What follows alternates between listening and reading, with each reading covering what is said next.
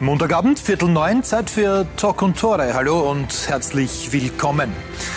Ja, wir wollen heute nicht nur das Bundesliga-Wochenende Revue passieren lassen, sondern auch über den Tellerrand hinausblicken und zwar ziemlich weit nach Israel. Andy Herzog ist ja seit wenigen Tagen ganz offiziell neuer Teamchef der israelischen Fußballnationalmannschaft und der Mann, der ihn nach Israel geholt hat, ist heute bei uns zu Gast. Willi Ruttensteiner.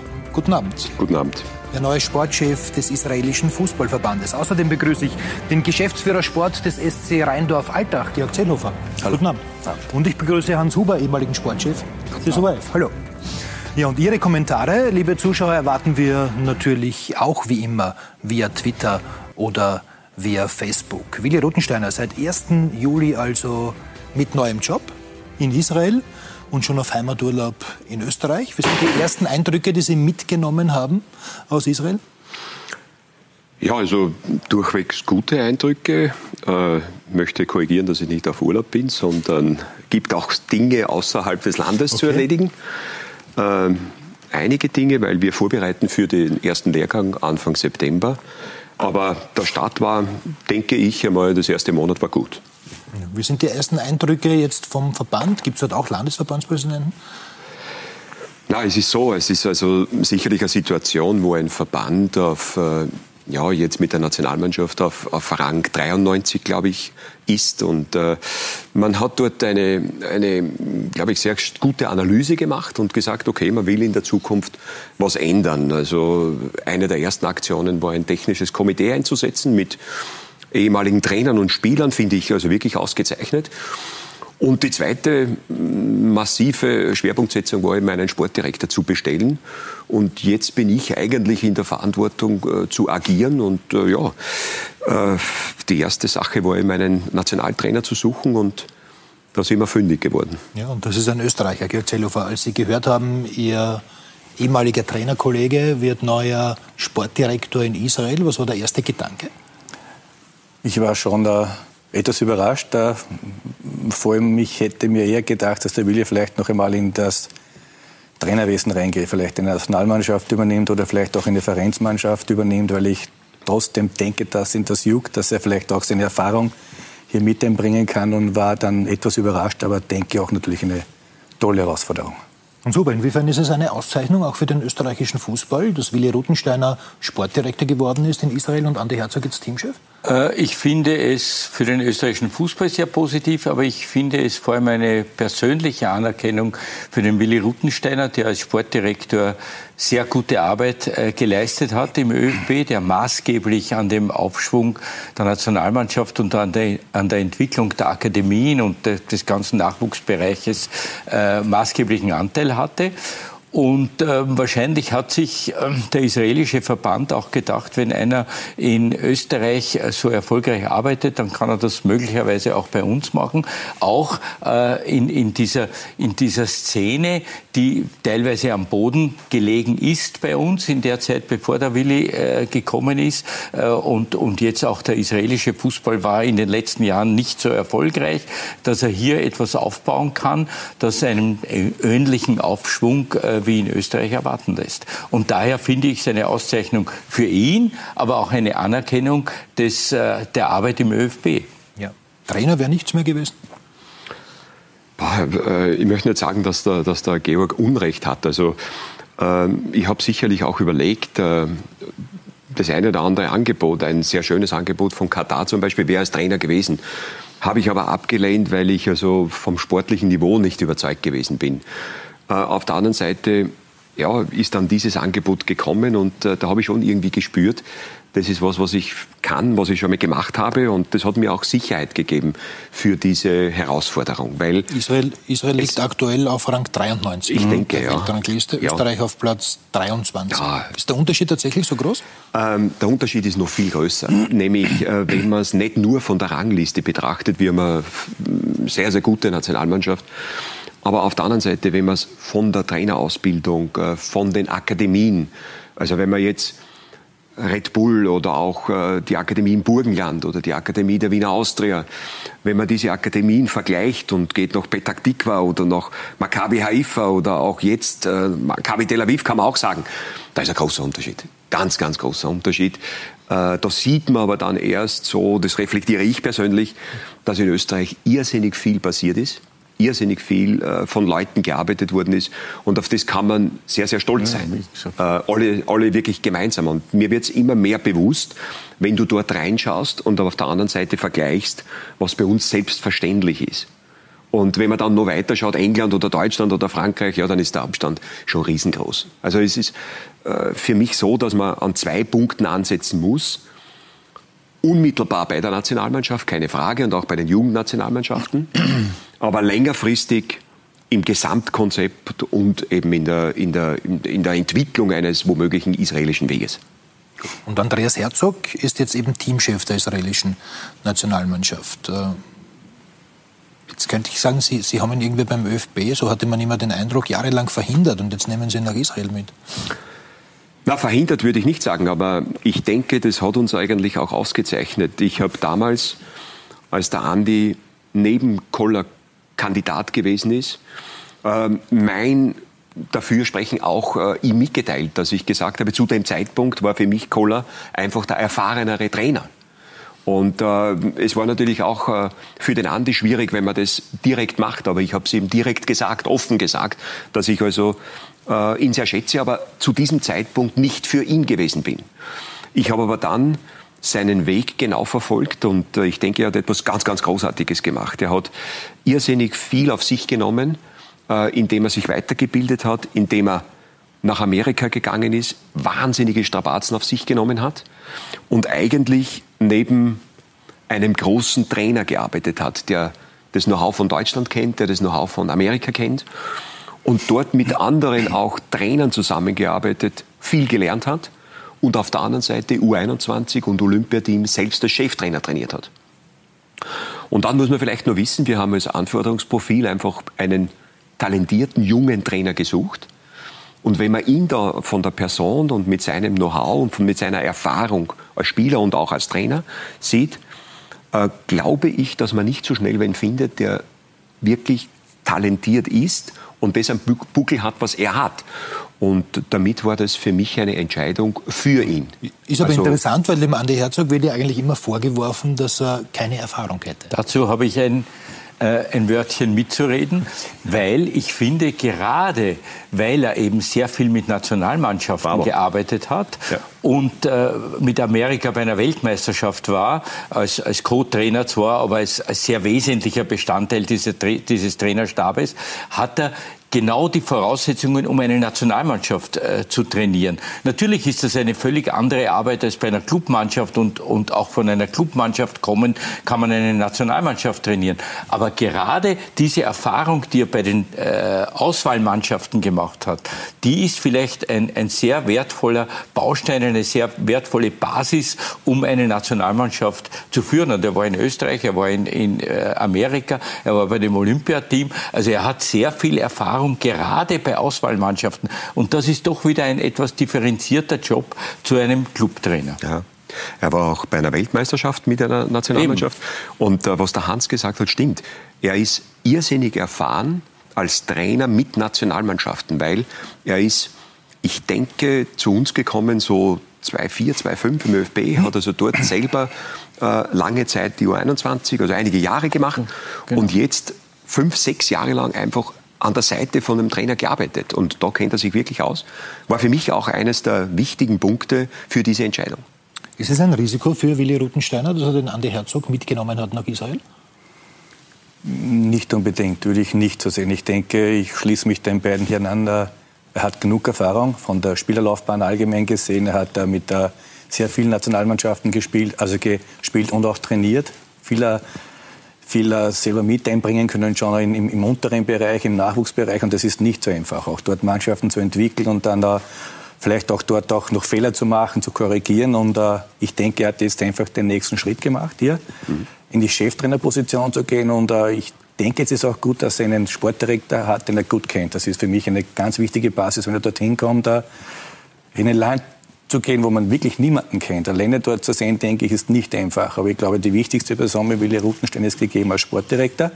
Und ich glaube, dass auch die Erwartungshaltung nicht riesengroß ist. Natürlich will man dort jetzt performen und Erfolg haben und ja, vielleicht sich verbessern in der Weltrangliste, aber ich denke, dass eine sehr weite Basis ist, einmal den ganzen Unterbau richtig zu positionieren. Wie ich den Willi kenne, bin ich überzeugt davon, dass auch die Akademien da schon Pläne sind, wie er das Ganze reformieren will. Ich kenne wir das nicht. bin ich mir sicher, wie ich ihn kenne. Und äh, jetzt, glaube ich, ist das für, für Nandi wirklich äh, ein guter Schritt und du musst einmal in die Chefposition gehen. Und ich habe da relativ ein gutes Gefühl. Ich glaube, dass das für eine Willi kein Problem ist. Auch. Sie, Sie waren ja auch kurz einmal im Ausland, in Bahrain, damals ja. mit, mit Josef Hickersberger. Ja. Bei Ihnen war es dann relativ schnell wieder vorbei. Es war dann vorbei mit dem äh, Josef Hickersberger, wie er dann gegangen ist. Also dort ist es so, wenn, wenn, du, wenn der Chef geht, müssen alle gehen. Also ja. ich war äh, der Trainer vom Olympia-Team, Schmidt-Klaus war noch mit, äh, Pepe Hickersberger war dort der Cheftrainer und hat dann, wenn man so sagt, dann äh, eigentlich selber aufgehört. Und das war eigentlich dann die Entscheidung, dass alle Trainer gehen müssen. Da gehst du als komplettes Trainerteam. Wobei ich schon glaube, um die Frage äh, noch einmal zu beantworten, ich glaube schon, dass, die, dass äh, ein gewisses Risiko für den Willi Rutensteiner besteht, weil es ja auch Stimmen gibt immer, ja, der holt jetzt einen Landsmann und, und der fördert jetzt einen Landsmann, der bringt uns jetzt einen Österreicher daher. Und da hat es auch kritische Stimmen gegeben, wie du äh, auch bestätigen wirst, äh, die, die äh, durchaus anklingen haben lassen, dass das nicht die ideale Wahl war, es gibt Eifersüchteleien von bekannten israelischen Spielern. Ist ja logisch, wer will nicht Teamchef werden? Wahrscheinlich wird in Israel nicht anders äh, sein so als in Österreich. Es nicht. Also es ist eine ähnliche, äh, ich vergleiche es jetzt nicht unbedingt, aber eine bisschen ähnliche Situation, äh, obwohl der kein Landsmann war, wie mit dem Marcel Koller, als der nach Österreich gekommen ist und es zahlreiche Stimmen gegeben hat, die gesagt haben, warum brauchen wir jetzt einen Schweizer? Wir haben so viele gute Trainer in Österreich, warum holen wir den Marcel Koller? Dass der dann Erfolg gehabt hat, hat auch für den Willi Rutensteiner gesprochen. Nur, wenn ich da vielleicht noch was sagen darf, es ist, es ist eines, also wir haben das Profil gemacht und haben dann eigentlich so gesagt, okay, auch aufgrund der Finanzen jüngeren, talentierten Trainer ähm, zu forcieren. Ich habe mir dann den Markt angeschaut und für mich war einfach Englisch oder Deutsch die Sprache, weil ich möchte als Sportdirektor einfach wissen, was vor sich geht. Und wenn Hebräisch gesprochen wird, Natürlich. verstehst du das nicht, sowohl in der Kabine als auch am Spielfeld oder äh, eben äh, an, der, an, der, an der Trainerbank. Und äh, in dem Bereich habe ich nicht entschieden, dass er ein Landsmann ist, sondern ich denke wirklich, dass ich den Besten gefunden habe. Okay. Das war für mich einfach auch damals in der Entscheidung Koller äh, wichtig zu sagen, voll überzeugt davon zu sein und zu sagen, er ist eine Persönlichkeit, er ist mental stark, er hat als Spieler unzählige Situationen gemeistert und auch als Trainer seine Erfahrung ja. gemacht. Und da in diesem wirklich in dieser Kategorie Trainer war er für mich der Beste. Ja. Und deswegen habe ich mich für ihn entschieden. Vielleicht äh, eines noch dazu, ich weiß ja nicht, wer vorher Trainer Teamchef war, waren das lauter Israelis? Israelische. Mhm. Nein, es waren auch schon ausländische Trainer, ja, okay. aber der letzte war ein israelischer Trainer. Okay. Ich habe auch mit israelischen Trainern gesprochen. Mhm. Aber ich denke, dass wirklich die Entscheidung dann so gefallen ist, dass ich sage, aus diesem Profil heraus ja. war es für mich die beste Entscheidung. Und deshalb ist Andi Herzog jetzt israelischer Teamchef. In der Nations League geht es einmal gegen Albanien und gegen Schottland. Ähm, sind diese beiden Teams, glauben Sie, in Reichweite für die israelische Nationalmannschaft? Na, wir haben, wir haben wirklich einen großen Nachteil. Äh, man muss sich vorstellen, der Andi bestreitet sein erstes Spiel sofort in der Nations League. Mhm. Er hat mit der Mannschaft noch nie gearbeitet. Ähm, die Mannschaft trifft zusammen und drei Tage später geht es nach Albanien, nach Tirana und dort spielen wir. Also es ist schon eine äh, irrsinnig schwierige Situation. Es gibt dann ein Freundschaftsspiel, aber das ist danach. Und äh, ja, so starten wir. Ich glaube aber auch, dass die Erwartungshaltung nicht gegeben ist, dass man sagt, okay, man äh, hat also jetzt wirklich im Fokus, die Qualifikation muss her. Wenn man den Andi kennt, wird er jedes Spiel gewinnen wollen. Aber ich glaube, man muss ihm auch die Zeit geben, etwas aufzubauen und äh, einen Kader zu formen und dann eigentlich in die Qualifikation im nächsten Jahr zu gehen. Also ich denke, es sind viele Dinge jetzt passiert, auch in der Staff viele Dinge passiert und werden noch passieren. Aber auf der anderen Seite braucht er auch etwas Zeit, um sich also da als Trainer eigentlich in allen Bereichen äh, zu festigen. Hans Huber, Sie haben äh, schon des Öfteren Spiele kommentiert zwischen Israel ja, und, und, Österreich. Äh, hat Hat es immer auch eine politische äh, Dimension, wenn zum Beispiel ein Österreicher Sportdirektor oder Teamchef in Israel wird? Also ich äh, muss sagen, obwohl mir ähm, die Leute dort äh, wirklich sehr sympathisch äh, sind und ich äh, dort auch äh, viele sehr nette Leute kennengelernt habe, äh, muss ich sagen, es hatte immer eine politische Dimension, vor allem bei dem berühmten Spiel 2001. Und da muss ich jetzt ein bisschen ausholen. Weil schon zwei Jahre vorher hat ja die österreichische Nationalmannschaft dort gespielt. Ich, ich glaube, ich habe drei Spiele dort kommentiert. Äh, aber dieses Spiel zwei Jahre vorher hat ein 5 zu 0 für Israel ergeben und schon dort war die Stimmung sehr aggressiv. Und äh, zwar äh, von, von einer Gruppe von, von sogenannten Fans, die ähm, uns ähm, beschimpft haben von Beginn an, auch bei der Hymne und als äh, Nazischweine und, und so weiter, also äh, beschimpft haben. Und das war also sehr, sehr unangenehm. Und dann kam ja diese, dieses berühmte Spiel äh, 2001, äh, wo, äh, so wie zwei Jahre vorher, es eine sogenannte Doppelproduktion gegeben hat, die man ja macht, um, um zweimal die Werbung zu also verkaufen. Also im Fernsehen auf der linken und auf der ah, links, Seite. linke und rechte Seite. Und wir standen also gegenüber gegenüber. Auf der Haupttribüne waren die, waren die Israelis, wir waren auf der Gegentribüne und der Willi hat gesagt, das Stadion schaut noch immer genauso aus wie damals. Das ist keine richtige Tribüne, sondern das, das sind so genau. Treppen mit Schlackensteinen. Und wir hatten eine Art Hochstand, äh, von dem wir kommentiert haben und äh, wie bei den Jägern. Und äh, von Beginn an wurde da, wurden da Parolen gegen, gegen Österreich und auch äh, gegen, gegen uns, wie gesagt, mit, mit Nazi und, und, und Ausländer und, und Schweine und so weiter. Äh, das alles wäre aber nicht so arg gewesen, wenn es nicht die Vorgeschichte gegeben hätte, äh, dass das Spiel verschoben wurde. Ich glaube, es war ursprünglich angesetzt am 7. Oktober, ist gespielt worden am 27. Oktober, weil eine... Weil es einen Absturz gab einer, einer Linienmaschine, Linienmaschine und eine Bombe ist dort am Strand explodiert. Die Spieler äh, wollten nicht hinfahren, sind beschimpft worden als Feiglinge. Es sind auch tatsächlich neun Österreicher nicht äh, hingefahren. Die haben vor allem der Tiroler Block mit Walter Kogler, Hörtnagel und ja, so weiter. Ja. Von der Austria, der Meier lebt, der Martin Hieden, äh, der Neukirchner, äh, die, die, der, die, die Kübauer, die haben alle gesagt, das ist zu gefährlich, sie fahren nicht hin.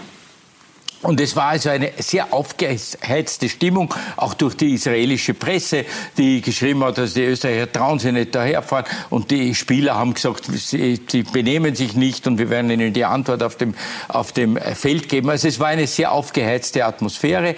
Und als das Spiel dann tatsächlich stattgefunden hat und dann ähm, äh, war schon, wie gesagt, vor der Hymne stand eine Gruppe. Ich habe noch dazu, und das, das muss ich noch erwähnen, ich habe Security angefordert, weil ich gesagt habe, ich habe das aus der Erfahrung vor zwei Jahren und nur mit Security. Die Security hat ehrlicherweise weggeschaut und wir sind also äh, beschimpft worden und dann begann also schon mit, mit orangen Steinen und so weiter ein, ein Geschosshagel. Wir hatten auf diesem Hochstand so äh, das Equipment aufgebaut. Ich habe also eine Art Schieß Scharte äh, kommentiert. Und, und äh, wie gesagt, es kamen die ganze Zeit schon Gegenstände geflogen. Mein Assistent war der Andi Felber, der ist in Deckung gegangen. Auf der anderen Seite, Entschuldigung, ich, muss ich noch sagen? Nein, ich unterbreche ganz kurz, weil wir hören einmal kurz hinein. Okay, in diesen, bitte. In diesen Kommentar. Ja, ja. Also, Spielgeschichte war dann so, dass Israel in Führung gegangen ist und Andi Herzog, also der Teamchef der israelischen Nationalmannschaft, dann in der Nachspielzeit mit einem Freistoß den Ausgleich für Österreich erzielt hat. Und das ist jetzt der Originalkommentar von Hans Huber. Ein Tor von Herzog hat, ich werde hier inzwischen mit Orangen, mit Steinen, mit Steinen, mit allen möglichen Gegenständen beschossen. Das wird der FIFA gemeldet, selbstverständlich. Die Zuschauer sind außer Rand und Band. Mich hat gerade, ich weiß, es ist für Sie völlig uninteressant, aber mich hat eine Orange eben auf den Kopf getroffen. Es ist für Sie völlig wurscht, das weiß ich zu Hause. Ich möchte es Ihnen aber nur sagen, unter welchen Umständen wir jetzt hier arbeiten. Es war völlig friedlich, das Publikum hat sich ordentlich benommen. Jetzt allerdings explodiert hier die Stimmung, Österreicher ja, Im Nachhinein ist es wahrscheinlich sogar lustig, ja, aber, aber, damals war es natürlich auch gefährlich. Nein, es war, es war wirklich gefährlich und das wollte ich eben sagen. Äh, der, äh, mein äh, mein äh, Assistent war der Andi Felber, der ist da in Deckung gegangen. Auf der anderen Seite war der Hans Bürger, der Innenpolitikchef äh, des ORF, der war mit, weil die äh, Susanne Ries Passer damals noch als Innenministerin und Sportministerin mit war und auch einen, einen äh, politischen Besuch abgestattet hat. Und der war mit und wollte die Übertragung bei mir erleben. Der ist auf der einen Seite in Deckung gegangen, auf der anderen Seite der Andi Felber und ich bin in dieser Schießscharte gestanden und habe aus der kommentiert und hätte mich einer der Steine getroffen. Und man, es wird ja sehr oft angeklickt auf YouTube und, äh, und äh, man hört diese Steine, den Einschlag der Steine auf dem Equipment. Hätte mich einer der Steine getroffen, dann würde ich heute nicht hier sitzen. Ich danke für die Einladung. Es freut mich immer, wenn ich über diese alten Geschichten reden kann. Aber das war wirklich gefährlich und, und ich würde dann nicht da sitzen, wenn mich ein Stein, das waren so Schlackensteine, die dort gelegen sind und die Zuschauer haben das genommen, haben das raufgeschmissen. Security hat weggeschaut und wir mussten etwa eine Stunde äh, oben bleiben auf dem Hochstand, weil die Leute unten noch immer entfesselt waren und uns weiter beschimpft haben und bedroht haben. Und ich habe dann einen Sack mit, mit Steinen, der war ungefähr so groß, habe ich dann rübergebracht zur FIFA. Die FIFA hat gesagt, ja, da werden wir äh, etwas unternehmen. Es ist nichts passiert und die Steine äh, liegen irgendwo oder wurden weggeworfen, weiß ich nicht. Aber ich war heilfroh, dass ich das heil überlebt habe. Willi, wie oft wurden Sie angesprochen auf diese Situation schon in Israel? Ja, es ist vor allem bei der Pressekonferenz, wo der Andi vorgestellt wurde, das war natürlich ja. Thema. Aber ich denke, es ist äh, fast 20 Jahre aus. Und äh, der Andi hat das sehr clever gemacht und gesagt, okay, äh, viele Aussagen, die da eher zitiert wurden, ist, ist, war, war unrichtig. Er hat als Spieler immer alles gegeben für den Verein, wo er gespielt hat, für die Nationalmannschaft sowieso und war dort einfach äh, wirklich bestrebt. Man muss ja wissen, es ist ums Playoff gegangen, ja. um den Einzug, um sehr viel gegangen. Ja. Und äh, dort greift man auch zu dem einen oder anderen Trick. Und äh, der Andi hat eben dieses Tor in der Nachspielzeit erzielt. Und da sind die Emotionen natürlich wahnsinnig hoch gewesen. Aber er hat da gesagt, okay, als Spieler alles gegeben. Und 20 Jahre später steht er jetzt als Trainer äh, an der Seite für, für ein wirklich wunderschönes Land. Und im Endeffekt, ja, gibt er jetzt dort alles. Und äh, ich denke, dass das auch so aufgenommen worden ist. Es, ja. war, es, war, es war in, insofern interessant, weil äh, dieser Freistoß äh, ganz am Ende vom, ja. vom äh, Vastic herausgeholt wurde, der vorher den Elfmeter äh, verschuldet hatte. Es war eine, wie gesagt, eine sehr improvisierte Mannschaft, die Österreich gestellt hat, mit dem Vukovic, der sein einziges Länderspiel als 39-Jähriger bestritten hat, den der Baric über, über Rat des Vastic äh, ausgegraben hat, der gesagt hat, nehmen wir den. Und der hat gesagt, ist der Österreicher? Und der hat gesagt, ja, der ist Österreicher. Er. Also der hat dann gespielt und hat sehr gut gespielt. Es ist eine, eine fast eigenartige Mannschaft, die da aufgelaufen ist. Aber es war dieser Freistoß.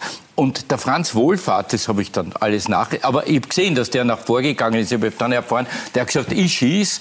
Und der Herzog hat gesagt, nein, ich schieß. Und dann hat, gesagt, dann hat der Wohlfahrt gesagt, aber dann musst du ihn reinhauen passiert und damit das 1 zu 1 und Österreich war dann in der sogenannten, in dem Playoff, in ja, der Barrage, hat, hat, hat gegen Türkei nichts verloren. gegen die Türkei. Ja. Zwei Niederlagen, 0-1 und 1-5, wenn ich ja. mich richtig, richtig entsinne. Ja, so war's. Jetzt ist Willi Ruthensteiner irgendwie Botschafter Österreichs in Israel, genauso wie Andi Herzog, jetzt lange Jahre danach. Und wir haben mit der israelischen Botschafterin in Wien gesprochen. Markus Klimmer hat sie in ihrer Residenz besucht. Talia Lador-Frescher. Israels Botschafterin mit Sinn für Kunst, Kultur und natürlich Fußball. Ich war total froh, äh, dass äh, die israelische äh, Fußballbehörde haben die beiden Österreich als, als Trainer und Manager genommen. Ich glaube, dass Fußball, Sport Kunst und Kultur bringt Menschen zusammen. Und Willi Ruttensteiner ist von Beginn an in seinem Element. Israels Fußballbund schätzt auch seine große Erfahrung und hofft nun auf eine erfolgreiche Zukunft. Also es gibt eine Verbesserung Potenzial bestimmt und, und alle warten. Und alle warten. Also in den nächsten Monaten, ich glaube, alle werden warten und sehen, wie sie, wie, das, wie sie das schaffen. Und es ist die richtige Zeit. Sie sind die richtigen Menschen in die richtige Zeit. Ohne Vorbehalte, sondern mit offenen Armen wird auch Andreas Herzog in Tel Aviv empfangen. Ich kann nur sagen, dass ich wirklich hart arbeiten werde, damit wir unsere Ziele erreichen. Das kann ich versprechen. Wir bringen Frieden für alle, singen sie fast spalierstehend. Fußball und seine Völker verbindende Eigenschaft. Ich hoffe und glaube, dass sie werden sich sehr wohl in Israel fühlen. Also äh, die Leute sind sehr warm und offen und werden ihre Herzen und äh, Köpfe und äh, Arme offen halten. Äh, und ich glaube, sie werden, sie, sie werden sehr schnell Stars in Israel sein. Ja? Der technische Direktor und sein Teamchef. Already learned one thing. LL Israel, huh? Come on, let's go. Englisch wird wohl ihre Sprache hier bleiben. Gut so, meint die Botschafterin. In diesem Sinne möchte ich sagen, es ist gut, dass Sie kein Hebräisch sprechen,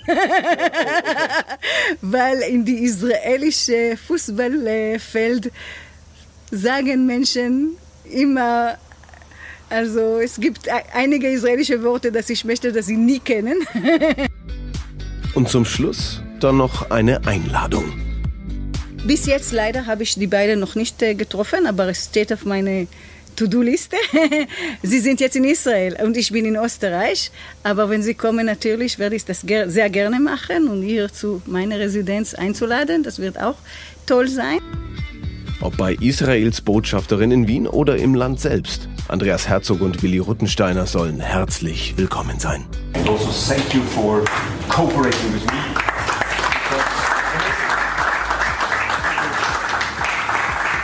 Ja, also wenn die Botschafterin wüsste, dass Sie heute bei uns sind, hätten Ja. Sie schon vorbeischauen können.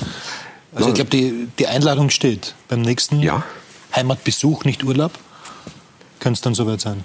Ja, gerne, wirklich sehr gerne. Aber auch der österreichische Botschafter hat sich bei uns schon gemeldet. Äh, Wir haben auch dort vor, also er lädt uns ein zum, zum Abendessen mit den Frauen.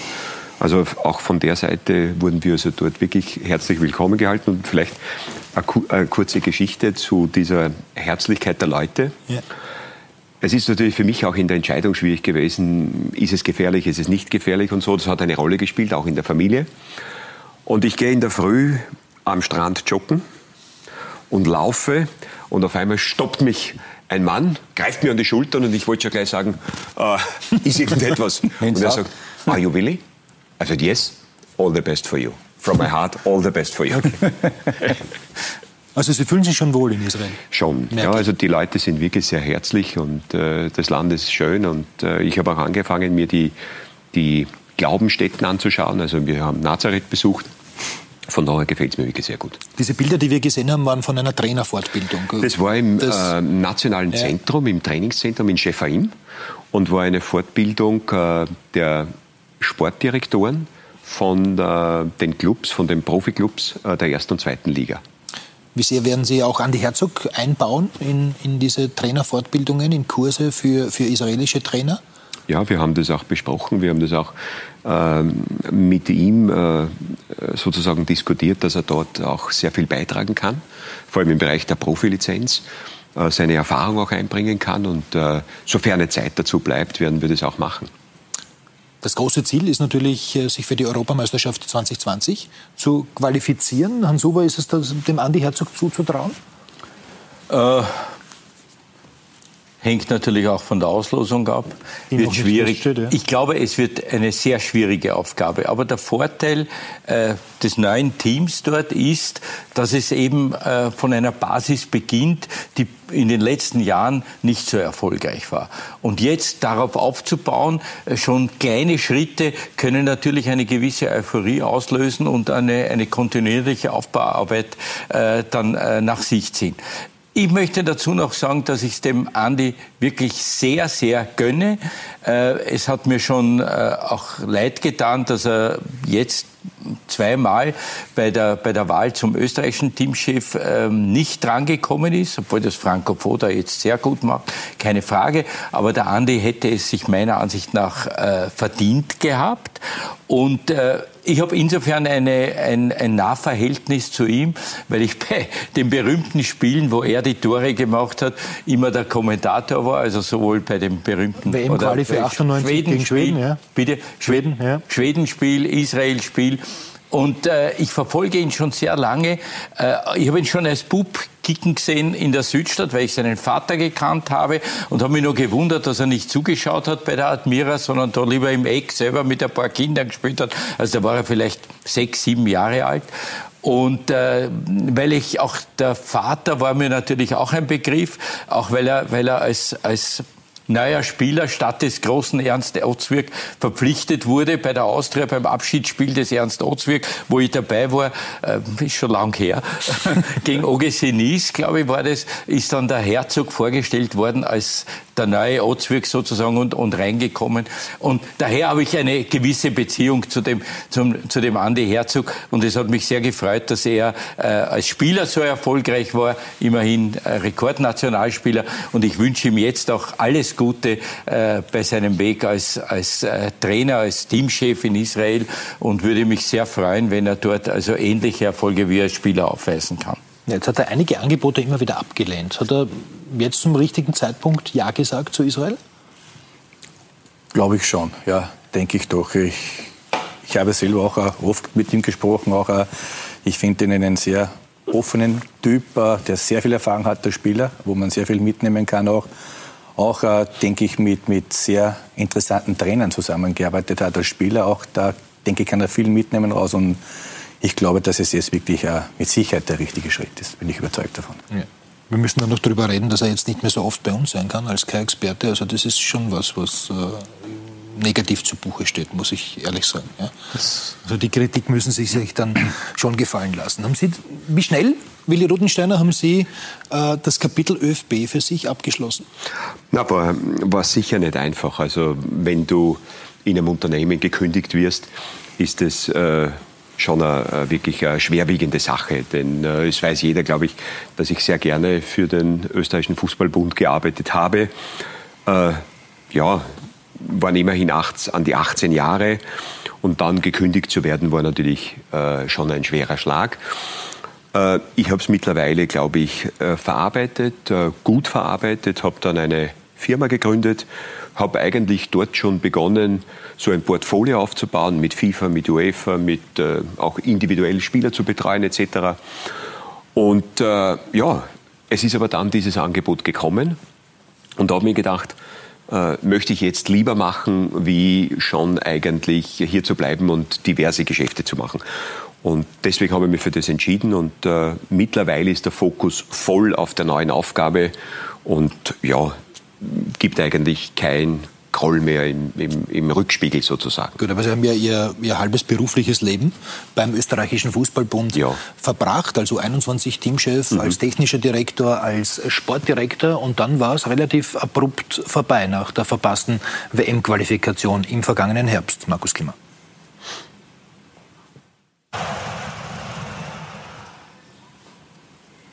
So, dauert noch ein bisschen, aber ich bin mir sicher, der Beitrag wird dann ja, ja in, in, in, Bälde kommen. Ist ja live, ja.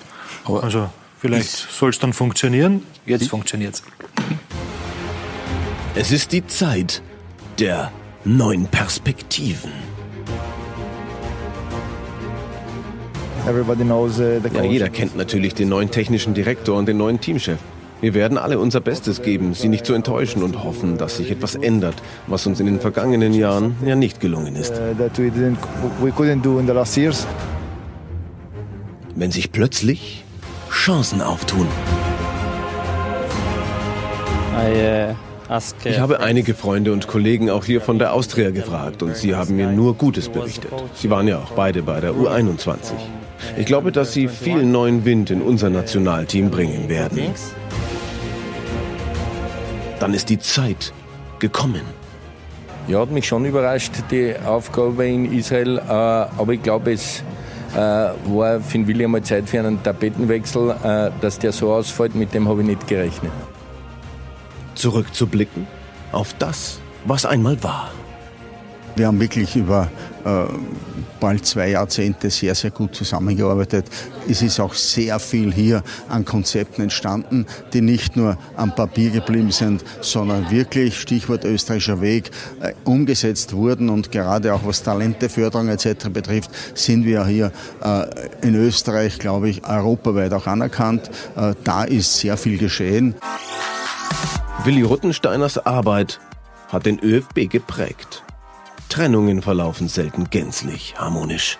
Natürlich war der Abschied abrupt, aber Tatsache ist, es handelt sich um Jobs, äh, die hier äh, gewechselt werden und äh, das ist auch mit der entsprechenden Professionalität hier hinzunehmen. Sein Nachfolger geht seinen eigenen Weg. Was für ein Niveau war der ÖFB da aufgestellt? Ja, durchaus, durchaus gut.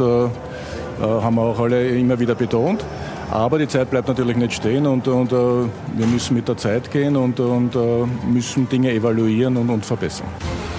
Das gilt natürlich auch fürs israelische Nationalteam.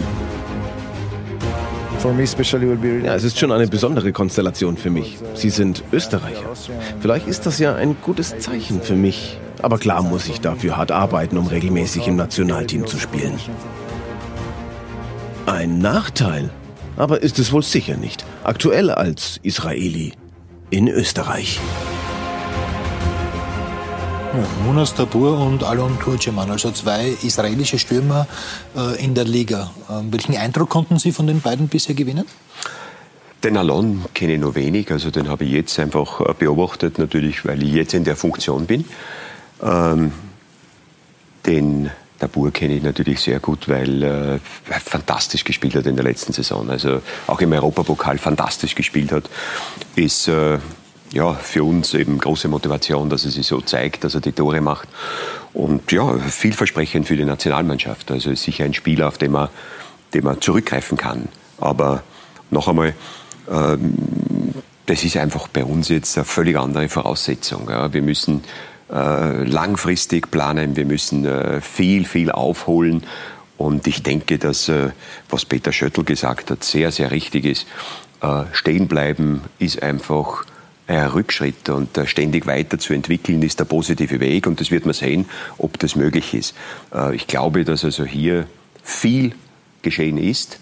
Nummer 10 in der Weltrangliste war, glaube ich, historisch und auf der anderen Seite jetzt auf Platz 23 oder 25 ist schon was Gewaltiges unter den ersten 30 zu sein.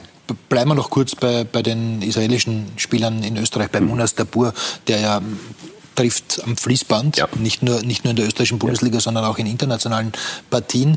Äh, der hat allerdings in der israelischen Nationalmannschaft noch nicht so wirklich Fuß wenig, fassen können. Wenig, hat mich auch sehr überrascht. Ja. Ich habe auch schon Gespräche geführt, warum und weshalb das so war. Ist ganz interessant. Kann es eigentlich schwer nachvollziehen, weil er die Leistungen, was er bei Salzburg bringt, sind also wirklich herausragend. Und äh, ich hoffe, dass also es uns gelingt, dass er diese Leistungen auch in der israelischen Nationalmannschaft machen kann und dass er, dass er dort einfach auch Tore erzielt. Dann ist sicherlich ähm, positiv für uns. Ja? Wenn man sich die Tore von Munas Tabur für Salzburg anschaut, in dieser noch jungen Bundesliga-Saison, dann, Georg Zellhofer, müsste der eigentlich äh, vom Niveau her gesetzt sein bei Andi Herzog, oder?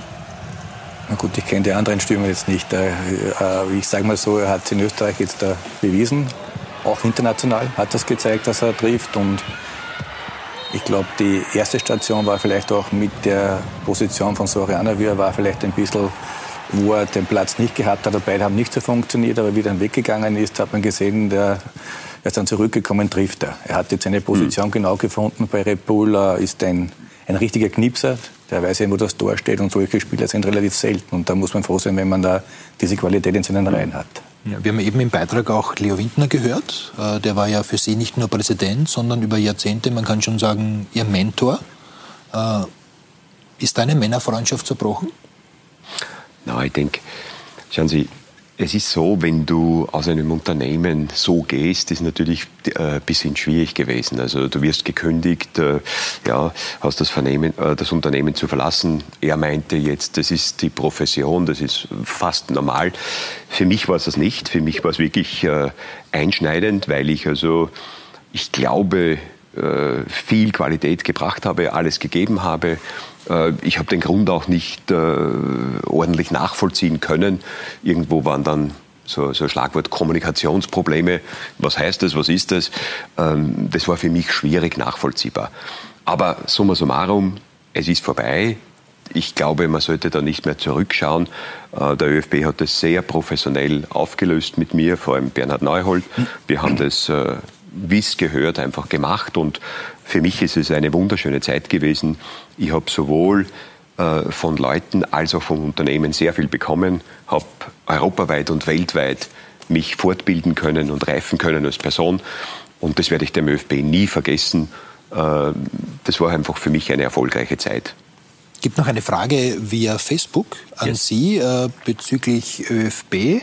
Da will Dominikaner wissen, wie Sie denn die Performance oder die Auftritte des ÖFB-Teams unter Franco Foda bewerten. Gut, wirklich sehr gut. Äh, ich habe das auch äh, dem Franco mitgeteilt. Ähm, sehr, sehr professionell. Also vor allem, wie er die Mannschaft übernommen hat. Als Person sehr respektvoll dem Trainer davor. Das hat mich gefreut, dass er also immer wieder betont hat, auch mir gegenüber, was hier in Österreich passiert ist, auf was er aufbauen kann. Und dass er das weiterentwickelt, das sieht man. Taktisch sehr gut gefallen, bis auf dieses letzte Spiel gegen Brasilien, was für mich ein bisschen enttäuschend gewesen ist. Aber ansonsten wirklich Respekt, was er hier für eine Performance abliefert als Nationaltrainer. Also die österreichische Nationalmannschaft mit Sicherheit auf einem guten Weg. Eine Personalie könnte man noch klären. Ähm, bekommt Andi Herzog eigentlich noch einen Co-Trainer? Einen zusätzlichen? Es gibt ja einen israelischen Co-Trainer. Äh, wir haben jetzt einen israelischen Trainer äh, bestellt, 72-facher Nationalspieler, große Persönlichkeit.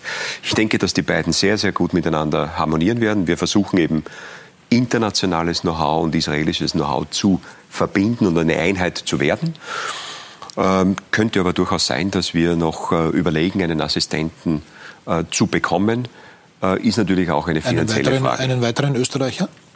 Wir haben ein internationales Team okay. aus mehreren Ländern. Aber wie gesagt, also es, wir, wir diskutieren es noch, es ist nicht ausgeschlossen. Aber grundsätzlich ist es sehr positiv auch, dass, dass äh, jemand, der äh, als Österreicher im Ausland arbeitet, auch Österreicher nachholt. Das war ja nicht immer so in der Vergangenheit. Äh, das stimmt. Es gibt, es gibt äh, Nationen und, und äh, Fußballverbände, die untereinander sehr gut vernetzt sind. Also ein, ein typisches Beispiel sind für mich äh, Ex-Jugoslawien, Kroaten mhm. und so weiter, die immer wieder ihre Verbindungen spielen lassen, um einen Landsmann zu holen oder Landsmann unterzubringen.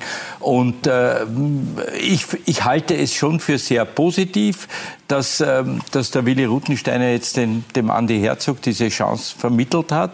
Ähm, wie gesagt, das Risiko haben wir schon besprochen, dass dann natürlich auch verstärkte Kritik kommen kann, wenn es nicht so klappt. Aber wir wünschen natürlich äh, dem, dem Willi Ruttensteiner und auch dem Andi Herzog, dass es sehr wohl funktioniert und dass der israelische Fußball äh, ähnlich stark wird, äh, wie er schon einige Male war. Und wir dürfen ja nicht vergessen, dass Österreich maßgeblichen Anteil hatte, dass der israelische Verband in der UEFA spielt, äh, weil damals äh, gab es eine heftige Diskussion. Die Asiaten oder im asiatischen Verband waren, waren die Israelis nicht erwünscht. Dann hat man gesagt, Ozeanien oder wo sie spielen müssen. Und der österreichische Verband hat mit anderen Verbänden äh, energisch äh, auch äh, da ist da energisch dafür eingetreten, dass Israel auch in der UEFA spielen äh, kann ähm, aufgrund der politischen Verhältnisse. Und da haben sich die Israelis schon einige Male äh, doch relativ stark gezeigt. Mhm. Ja, und damit jetzt vom israelischen Fußball zurück zum österreichischen und zur Tipico Bundesliga. Da ist an der Spitze alles beim Alten. Salzburg thront auf Platz 1 und ganz unten Georg Zellhofer in der Tabelle Alltag mit nur zwei Punkten aus vier Partien.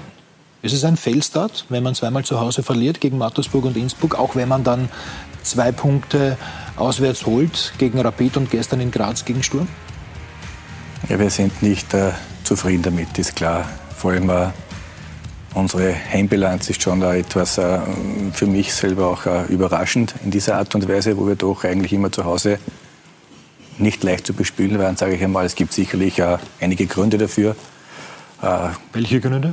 Wenn man jetzt zurücksieht, die letzten zwei Jahre, muss ich sagen, wenn man es so sieht, haben wir mit der doch einigen Spielerabgängen zu kämpfen gehabt, die wir nicht so leicht ersetzen können. Ich denke, von der Qualität einen Oberlin zu verlieren, einen Gamalö zu verlieren, einen Dobedan zu verlieren, Galvao abzugeben, äh, das ist schon eine hohe Qualität. Dann ist dazu gekommen, dass doch auch der Verletzungsteufel dann zugeschlagen hat. Biesinger kommt zurück, äh, holen wir einen Spieler auf dieser Position, wo, wir eigentlich auch überzeugt sind, dass er uns wirklich helfen Gut, kann. Wenn es an der Mannschaft liegt und an der Qualität der Spieler, dann hätten Sie ja so nicht so oft Trainerwechsel vornehmen müssen. Nein, war nicht mit denen, aber es ist mit den Teil gewesen, sage ich einmal, auch äh, vor allem in dieser Saison. Dann kommt dazu noch Achillessehnenriss von Dobras und und und Lux, eine schwere Verletzung, ein halbes Jahr weg. Also das sind schon sechs, sieben Spieler, die, das hat uns richtig wehgetan und die können wir nicht so leicht ersetzen. Das ist nicht so einfach. Äh, äh, trotzdem gilt es äh, vor allem die die Heimbilanz äh, zu verbessern. Da liegt, glaube ich, der Ansatz. Wir haben jetzt zweimal auswärts gegen Rapid gut gespielt. Auch jetzt gegen Sturm, denke ich, waren wir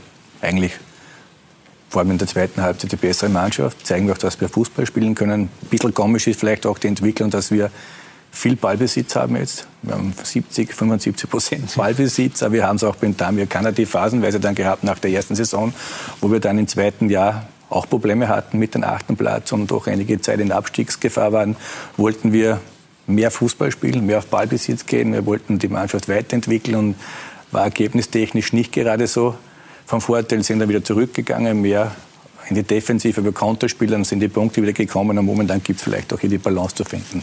Ja, das, es, es war ja so, dass Alltag immer wieder als Underdog überrascht hat in den vergangenen Jahren. Jetzt ist die Mannschaft natürlich etabliert, auch als Club, als Nummer eins in Vorarlberg in der, in der Bundesliga. Ist das vielleicht das Hauptproblem der Altacher, dass sie äh, mit dieser neuen Rolle sich noch nicht wirklich zurechtfinden? Ich glaube, ich glaube dass es ähm, eine, eine fast äh, typische Entwicklung ist dass eine Mannschaft, äh, wie Sie völlig richtig äh, sagen, die etabliert ist in der Liga und jetzt möchte man auch schönen Fußball spielen, äh, wenn ich das so interpretieren darf.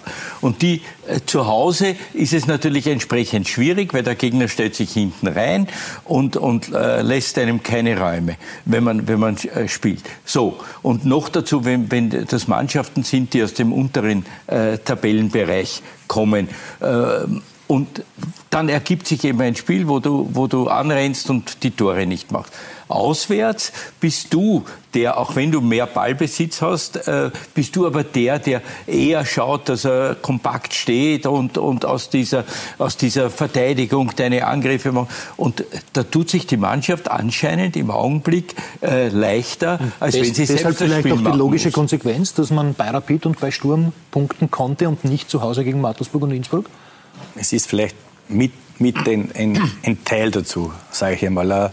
Wir waren da sehr dominant, vor allem auch in der Spielweise und äh, haben nicht nur defensiv agiert, sondern auch äh, bei Ballbesitz ein gutes Positionsspiel, haben mitgespielt, vielleicht im letzten Drittel nicht diese, diese wirklich diese Durchschlag, Durchschlagkraft, die man braucht, vielleicht um die nötigen Tore zu erzielen. Aber wir waren beide Mal in Rückstand, aber wir beide Mal ausgeglichen. Also hat man gesehen, dass wir auch denke von der Moral, dass die Mannschaft in Ordnung ist und auch von der spielerischen Art. Nur zu Hause haben wir wirklich enttäuscht. Sowohl gegen Mattersburg beim Auftakt, auch gegen, gegen Innsbruck. Äh, wenn man sieht, dass diese beiden Mannschaften nur einen Sieg haben und das war jeweils gegen uns, also gibt mir da schon etwas zu denken. Und, und da erwarte ich einfach eine klare Steigerung, auch von der, von der Körpersprache, von der ganzen Art und Weise zu agieren zu Hause.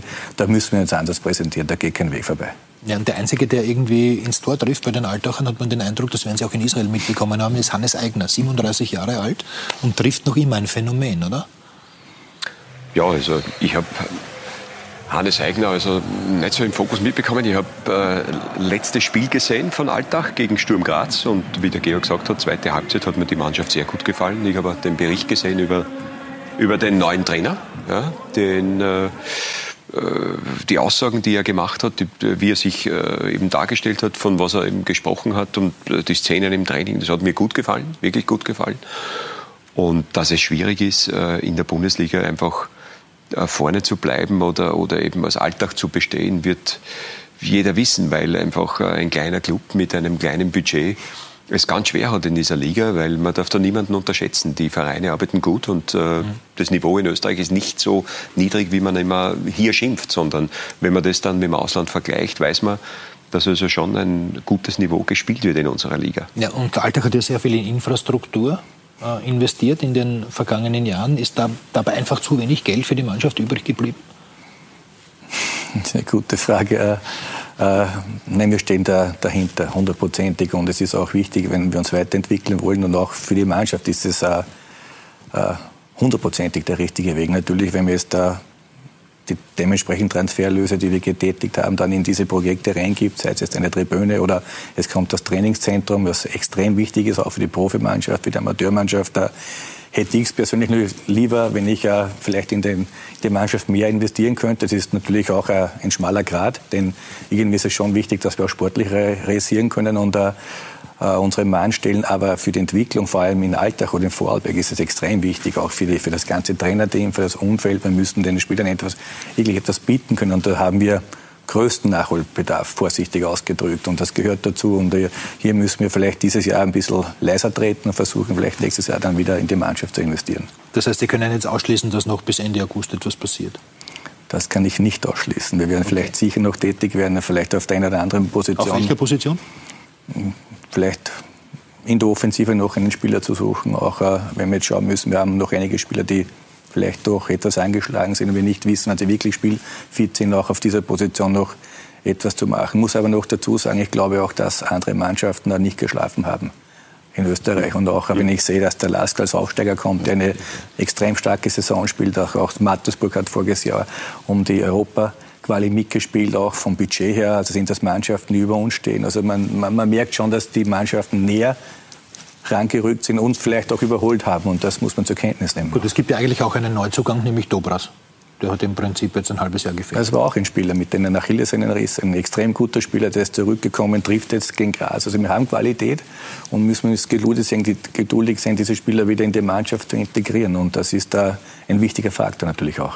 Ist es so, dass die Mannschaft vielleicht auch oder dass einige Spieler in der Mannschaft ihren Zenit überschritten haben? Ich denke da nicht unbedingt jetzt an Eigner, der trifft, sondern an Netzer, an Lienhardt.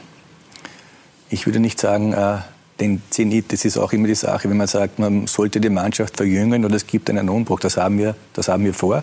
Aber das muss auch äh, in den richtigen Bahnen gehen. Ich denke, wir haben nicht so viel, so viel Auswahl, diese Spieler von heute auf morgen zu ersetzen, denn sie sind immer noch sehr wichtig für uns. Sie haben sehr viel Erfahrung, sehr viel Routine, sind auch, äh, denke ich, vor allem äh, im Vorleben eines Profis sehr wichtig für die jungen Spieler. Wir haben jetzt da hier nicht diese Möglichkeiten, vielleicht jetzt vielleicht vier, fünf, sechs Spieler auf einmal zu ersetzen. Das muss man ganz klar sagen. Aber wir sind schon bemüht, die Mannschaft zu verjüngen, aber natürlich auch Step by Step. Und ich denke, dass diese Spieler immer noch äh, sehr gut sind. Und äh, in der heutigen Zeit, finde ich auch, ist es gar nicht so einfach, die Mannschaft zu halten. Also es gibt sehr viele Anfragen. Es hat auch heuer wieder die eine oder andere Anfrage gegeben wegen Spieler. Und wenn ich sehe, dass ich einen Honsack dann verliere, der geht zurück zu Red Bull, spielt jetzt in Kiel, trifft gegen den HSV. Das ist Qualität. Das sind Spieler, die fehlen uns. Also sind wirklich gute Spieler. Also so leicht kann ich diese Spieler nicht ersetzen. Ja, Batson Daka war irgendwie ein Wunschspieler. Das war ein, Monate. Das, das, das wäre schon einer gewesen, der geholfen hätte. Ja, der, ist, ist es, war es auch ein wenig illusorisch zu glauben, dass man diese Spieler bekommt? Ja, schon, aber irgendwie äh, strebt man nach dem Höchsten, nach guten Spielern. Wenn man die sieht, das Alte ist perfekt, ein super Spieler. Wir hatten das schon mit Oberlin einmal äh, gezeigt, dass das funktionieren kann. Wird immer schwieriger natürlich jetzt. Andere Mannschaften greifen jetzt auch zu. Man sieht überall spielen zwei, drei Spieler von Red Bull, weil sie einfach die best ausgebildetsten Spieler sind mit den besten Qualitäten. Und Batsan Taka war ein absoluter Wunschspieler von mir natürlich ein Jahr lang versucht, dass vielleicht irgendwie das möglich ist. Und da muss man auch den nötigen Respekt und die Demut mitbringen. Wenn das machbar ist, wenn es nicht funktioniert, okay, muss man es zur Kenntnis nehmen. Und, und dann natürlich hat Red Bull, ein enormes Reservoir. Unglaublich, welche Spieler dort unterwegs sind. Ja, reden wir noch kurz über den Trainer, der von Willi Ruttensteiner schon gelobt wurde. Wenn jemand jahrelang in einem Club ist, 32 Jahre jetzt alt ist, Cheftrainer wird, davor schon Videoanalyst war und im Trainerstaff bei Martin Scherb und bei Klaus Schmidt. Hat so jemand dann ähm, bei einem so einen Start, wie, wie es jetzt gibt, einem Fehlstart, kann man durchaus sagen, mit äh, zwei Punkten aus vier Partien von Haus aus einen schweren Stand? Also aus meiner Sicht hat er natürlich einen schweren Stand. Weil ich kenne aber sein Verhältnis äh, mit der Mannschaft nicht, ehrlicherweise. Weil äh, natürlich, wenn einer als, als Co-Trainer arbeitet, hat er ein anderes Verhältnis zur Mannschaft, als wenn er äh, dann der Cheftrainer ist. Da ist eine andere Distanz. Der Co-Trainer ist ja immer so ein bisschen der Verbündete der Mannschaft oder das Bindeglied zwischen äh, Cheftrainer und, und Mannschaft. Das kann ich zu wenig beurteilen. Äh, auf der anderen Seite scheint er ein Mann zu sein, der sich im Fußball sehr gut auskennt und der schon seine Ideen entwickelt. Man muss ihm auch Zeit geben. Man darf nicht vergessen, diese Meisterschaft ist jetzt vier Runden alt und hat doch zahlreiche Überraschungen gebracht. Mattersburg hat stark begonnen, verliert jetzt 0 zu 6. St. Pölten äh, marschiert äh, unglaublich. Also da sind die Austria verliert äh, zweimal auswärts, äh, gewinnt zweimal zu Hause. Rapid spielt sehr unterschiedlich. Also es ist noch niemand, mit Ausnahme von Red Bull Salzburg, es ist keine Mannschaft, die sich, die wirklich stabil und gefestigt wirkt. St. Pölten wirkt, wirkt auch so, aber St. Pölten ist natürlich äh, auch ein bisschen die Überraschung bisher. Aber alle anderen Mannschaften sind, sind wie eine Wundertüte. Da weißt du nicht, ob, ob was diese Woche ist, ob das nächste Woche hält. Äh, ich, ich, würde mich nicht zu so sagen trauen, dass bei der Austria, dass die nächste Runde äh, auswärts gewinnt, obwohl sie jetzt 4 zu 0 gewonnen hat. Ja. Also das ist alles, äh, alles das ist alles noch im Fluss und, und nicht stabil. Und daher glaube ich auch, dass sich äh, Alltag wieder stabilisieren wird. Ja, ich, ich, will ja nur darauf hinaus, ob es ein Risiko war, äh, Werner Grabherr jetzt, der schon lange im Verein ist, äh, den Cheftrainerposten zu übertragen.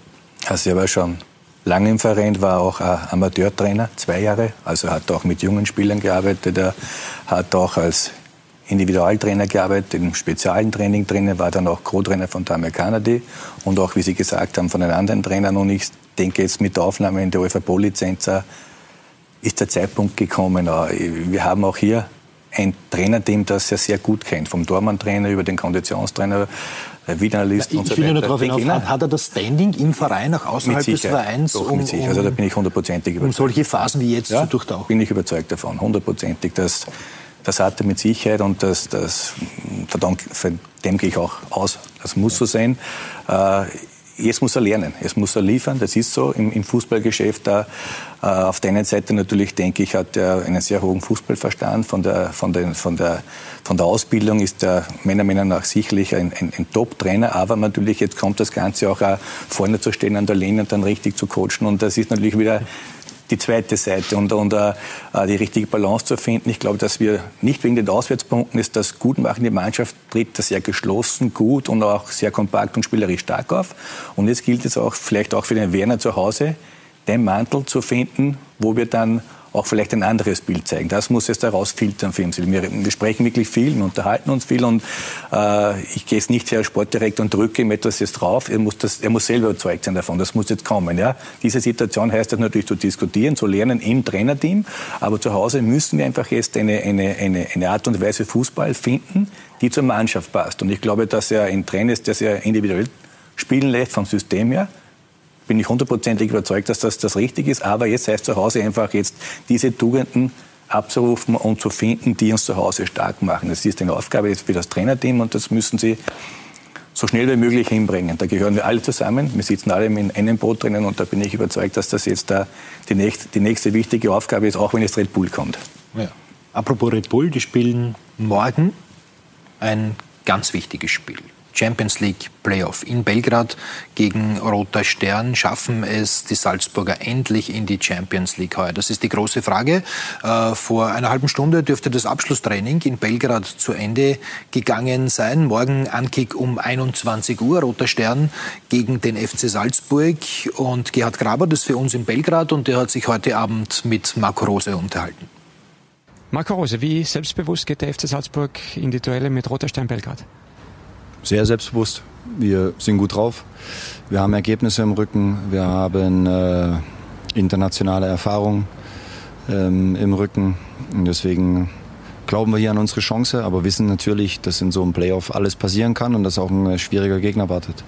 Wie sind die Kräfteverhältnisse einzuordnen? Schwierig. Wir, wir wissen, was wir können. Wir haben den Gegner gesehen. Nochmal, ich sage, in dieser Runde ähm, äh, kommt sicher Qualität auf dich zu und das haben wir auch genauso beobachtet. Ähm, aber ich glaube, dass es vor allen Dingen wichtig ist, dass wir auch uns vertrauen und ähm, Überzeugung ist einfach ähm, das Schlagwort.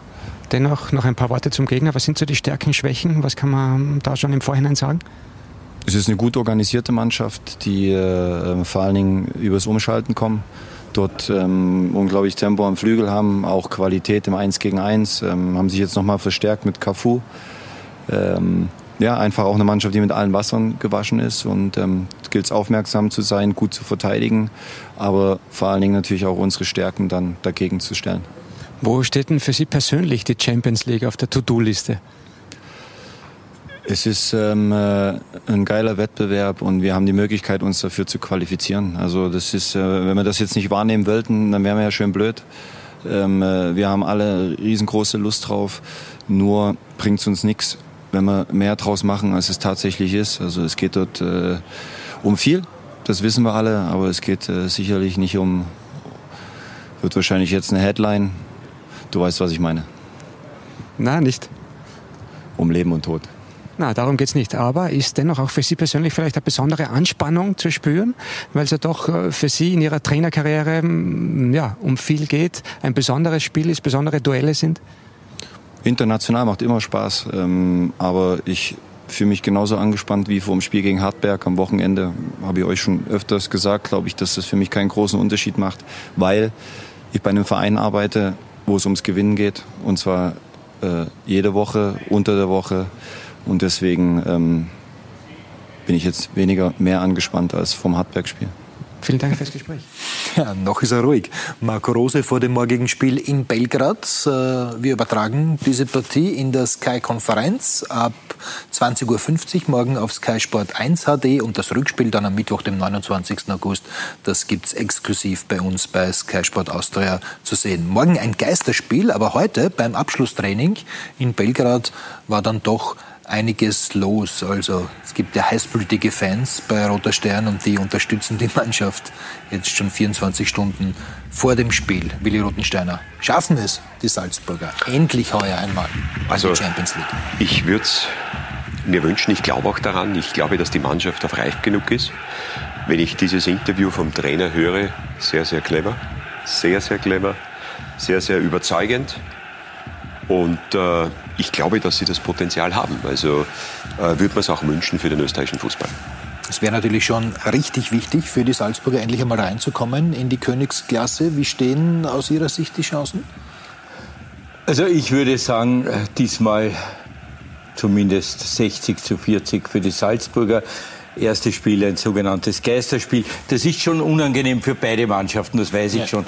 Aber wenn man diese Fans äh, gesehen hat oder sieht, die sogar beim Training äh, derartig äh, lauter, lautstark unterstützt haben, dann äh, fehlt diese Unterstützung beim Spiel, der sogenannte äh, zwölfte Mann, der fehlt. Ich würde schon sagen, dass das ein Vorteil für die Salzburger ist. Und die Salzburger sind mit ihrer äh, mannschaftlichen Qualität, glaube ich, auch über Roter Stern Belgrad zu stellen. Äh, ich habe gehört, gegen Spartak Trnava war zwar Roter Stern die bessere Mannschaft, aber Spartak Trnava hätte ja fast die Chance gehabt, äh, aufzusteigen und Spartak drin war, wäre angeblich noch leichter gewesen. Also wenn diese Mannschaften sich ungefähr die Waage halten, dann muss man schon sagen, dass Salzburg diesmal eine große Chance hat, äh, äh, die Champions League zu erreichen. Und ich halte Red Bull Salzburg wirklich beide Daumen, weil es einfach schön ist, eine österreichische Mannschaft in der Champions League zu haben. Das war zuletzt die Austria. Und man, man spürt schon diese, diese Begeisterung auch für den gesamten österreichischen Fußball, äh, was das bedeutet, wenn, wenn in der Champions League auch ein österreichischer Verein vertreten ist. Dirk Seehofer, was spricht aus Ihrer Sicht für die Salzburger? Ich glaube, sie haben wirklich alles versucht, mit ihren Möglichkeiten auf der einen Seite die Mannschaft zu halten. Und das war nicht einfach. Das hat schon mit dem Trainer angefangen. Ich glaube, irgendwie musste man den wirklich auch überzeugen, auch dass man die Mannschaft wirklich hält und dieses, dieses Ziel angeht. Äh, sie haben zwar, okay, mit Hand, mit Berischer und Gioletta zwar vielleicht zwei Spieler, zwei wichtige Spieler verloren, aber sie haben auch ein enormes Potenzial behalten können mit Samaseko, Hetara, Schlager und so weiter. Und auch, äh, wenn man sieht, vielleicht Wang tut ein bisschen weh, wenn er fällt, denke ja. ich, wäre ein wichtiger Spieler gewesen, gerade auswärts zu spielen, ein Konterspieler mit hohem Niveau. Aber ich sage so, wenn nicht teuer, wann dann? Und ich würde mir wünschen, dass einmal die, die Hymne wirklich abgespielt wird in, in, in Salzburg. Endlich einmal wieder. Äh, diese Red Bull Fußballphilosophie, äh, ist die möglicherweise auch für einen Verband wie den israelischen umsetzbar? Schwierig. Also ich denke, was, was hier Mateschitz geschaffen hat in, in Salzburg, das ist schon was Besonderes. Also wenn man in diese Akademie reingeht oder wenn man sich nur vorstellt, eine österreichische Akademie gewinnt eine U19 Youth Champions mhm. League, das war vor zehn Jahren nicht vorstellbar gegen Bayern München, Manchester City und, und all diese Vereine zu bestehen. Auch in diesem Jahr extrem gut zu spielen und, glaube ich, bis ins Viertelfinale zu kommen. Das bedeutet, dass dort einfach Leute am Werk sind, die internationale Spieler ausbilden können. 50 äh, Prozent österreichische und 50 Prozent äh, Spieler, die man vom Ausland holt. Aber es spricht einfach für den Verein. Und die Voraussetzung dafür hat Mateschitz geschaffen und das ist einzigartig. Äh, das ist überall bekannt und egal, wo ich hinkomme, reden mich die Leute an, ich habe äh, für die FIFA als Consultant gearbeitet, du kommst in andere Kontinente und die sagen, was ist dort los, was ist dort für Akademie, wie gibt es das? Und das spricht schon einfach für ist, diese Ist es deshalb auch, abgesehen von den, von den finanziellen Möglichkeiten, einfacher geworden für die Salzburger, weil jetzt auch die Erfolge da waren, in der Europa League aus aller Herren Ländern, sage ich jetzt einmal, die richtig guten Talente zu holen? Holland absolut. zum Beispiel, der Norweger, ja, hinter dem war die halbe Premier League. Absolut, absolut. Und auch die jungen Spieler zu holen, weil einfach äh, das eine Visitenkarte ist ist. Äh, äh, die wissen alle, dass du über diese Akademie in Österreich gut spielen kannst im Profifußball, sehr früh spielen kannst und dann den Schritt ins Ausland äh, du machen kannst. Und ich glaube einfach, dass die Champions League noch dazugehört, weil äh, diese Spieler dann dort in einer Auslage sein würden, äh, was also ganz, ganz großartig ist und nicht zuletzt auch für den Tabur ist es sehr gut, wenn er in der Champions League agiert. Ja, ja. Und dann auch für die israelische Nationalmannschaft. Mhm. Hans Ober, was machen Sie eigentlich sonst so, wenn Sie nicht gerade bei uns sind und über Fußball plaudern? Äh, ich rede sehr gerne über Fußball, äh, mache so ein bisschen äh, Medienschulungen und ja, beschäftige mich mit einigen Dingen, die vor allem den Fußball oder den Sport betreffen. Ich schreibe äh, Kolumnen, schreibe, schreibe Artikel und äh, wie gesagt, mache auch äh, Ausbildung bei der Boot, Trainer. Bootfahren ist vielleicht auch ein Thema? Boot, Bootfahren, ja, Bootfahren ist auch ein Thema. Aber da wollte ich noch sagen, ich also, bedauere, äh, weil Sie gesagt haben, Sie bedauern den, Sie bedauern, dass der Andi Herzog äh, in Hinkunft nicht mehr so oft als Experte da sein wird. Ich bedauere, ich habe das große Vergnügen, hin und wieder bei der äh, Copa Pelé, also der Mannschaft der alten internationalen, spielen zu dürfen, ein paar Minuten immer. Äh, und ich bedauere sehr, dass ich den Andi Herzog dort als Mitspieler in nächster Zeit ja, ja. nicht so oft haben werde. Copa Pelé ist ein gutes Stichwort, denn ja. ihr seid ja dadurch äh, über die Donau geschippert ja, in richtig. der vergangenen Woche. Und da war die Stimmung ganz gut. ja, davon gut. konnten wir uns auch überzeugen. Und einer unserer Abstauber, Funke Prokopetz, war ganz nah dran. Die Schweden sind ein was? Ein ganz harter Brocken. Die Schweden und sind ein ganz harter Brocken. Was sie auch waren. Und die zweite Frage ist, hat sie heute schon irgendjemand mit Orangen beworfen? Gott sei Dank noch nicht.